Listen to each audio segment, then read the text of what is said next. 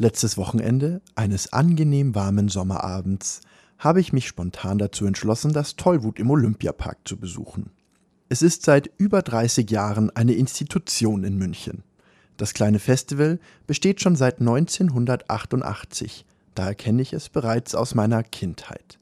Es war der Ort, an dem Menschen, die man sonst nicht so oft im Münchner Stadtbild sieht, einen Teil ihres Sommers verbrachten.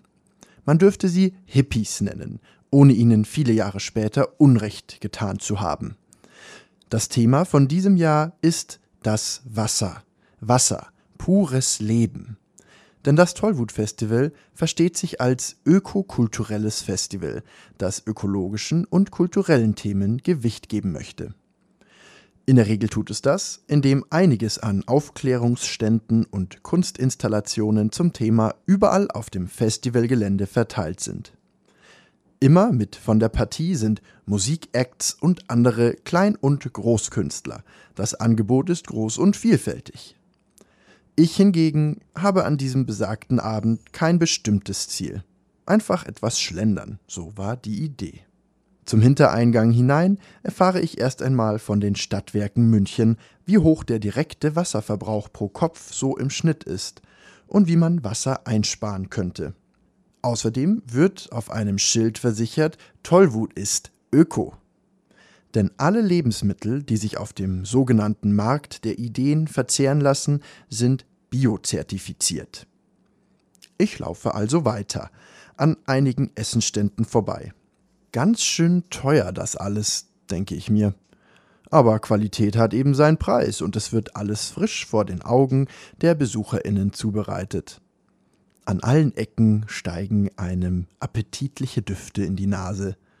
Dann die erste Kunstinstallation.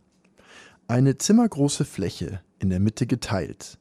Auf der einen Seite eine Dürre, auf der anderen Seite ein Wasserbecken, dazwischen eine verbindende Brücke. Denn die Wasserverteilung auf dem Planeten ist nicht ausgewogen und aus der Balance. Darum geht es bei dieser Installation. Leuchtet ein. Nur verdunstet bei so einem Wasserbecken nicht ganz schön viel Wasser? Sei es drum. Vielleicht erreicht es ja die richtigen, denke ich mir. Eher zufällig beginnt wenige Minuten später die Eröffnungsshow. Dafür haben sich die TollwutmacherInnen etwas ganz zeitgenössisches einfallen lassen. Eine Drohnenshow, die über dem nahegelegenen Sportplatz stattfindet und vom ganzen Gelände aus gut sichtbar ist. Aus den Lautsprechern tönt Richard Strauss, also sprach Zarathustra. Die Drohnen steigen empor. Ein sehr bekannter Sprecher beginnt mit sonorer und professioneller Stimme eine kurze Geschichte unseres Planeten voller Pathos zu erzählen. Erst war alles mit Wasser bedeckt, bis sich die Kontinente bildeten. Bei wechselnder Musik beschreibt er, wie wir Menschen uns die Welt zum Untertan gemacht haben wie wichtig Wasser sei und wie ungerecht unsere planetare Ausbeutung ist. Wasser ist Leben, pinseln die LED-bestückten Drohnen gegen Ende der Show in den Himmel. Man kann sich so eine Drohnenshow vorstellen wie eine 3D-Animation aus einzelnen Lichtern mitten am Himmel. Wahrlich eindrucksvoll. Am Ende senken sich die Drohnen zu We Are the World nieder, wie sie aufgestiegen waren. Toll richtig toll, wie sie in einem Quader langsam absinken. Ein guter Moment, schnell mal die Drohnen zu zählen. 128 Stück müssen es gewesen sein. Ganz schön viel Technik für eine wichtige Botschaft. Gibt es Fairtrade-Drohnen? frage ich mich selbst. Benötigt man nicht viele verschiedene seltene Erden, Kupfer und Plastik für so viele Drohnen und die Technik drumherum? Ist der Wasser- und Menschenverbrauch im Bergbau nicht extrem intensiv? Puh. Nach einer so imposanten Show brauche ich ohnehin erst einmal was zu trinken. Immerhin trinkt hier niemand Wasser, denke ich mir.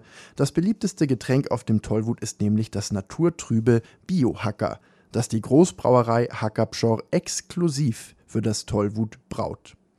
Auch das ziemlich teuer, aber Exklusivität hat ihren Preis, denke ich mir.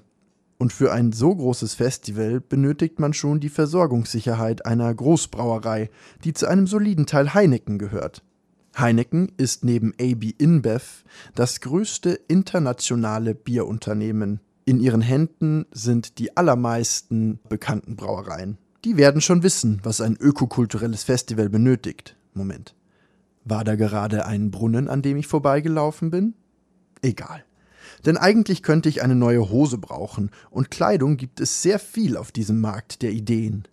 Zwischen bunten Goa-Hosen und bunten Goa-Hosen ist eigentlich alles dabei.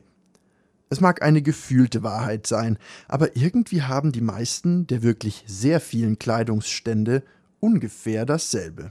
Nicht unbedingt ein Kennzeichen von Ideenreichtum auf diesem Markt der Ideen. Und noch etwas fällt auf. Das meiste ist aus Schwellen- oder Entwicklungsländern.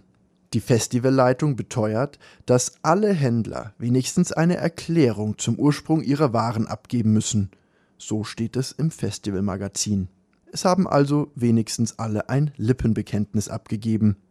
Ob sie auch Angaben zum Wasserverbrauch und CO2-Ausstoß machen müssen?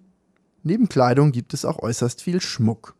Die wenigsten schauen so aus, als wären sie kleine KunsthandwerkerInnen, wie ich es noch aus meiner Kindheit kenne. Es wirkt eher wie billiger Modeschmuck, bis auf ein paar Ausnahmen. Nur günstig ist hier nichts.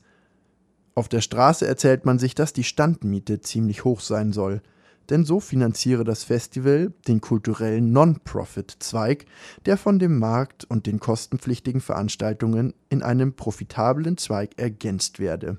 Ist ja immerhin eine ganz normale GmbH, die Tollwut GmbH. Der Magen knurrt von diesem vielen Nachdenken. Was nehme ich nur? Es ist gar nicht leicht.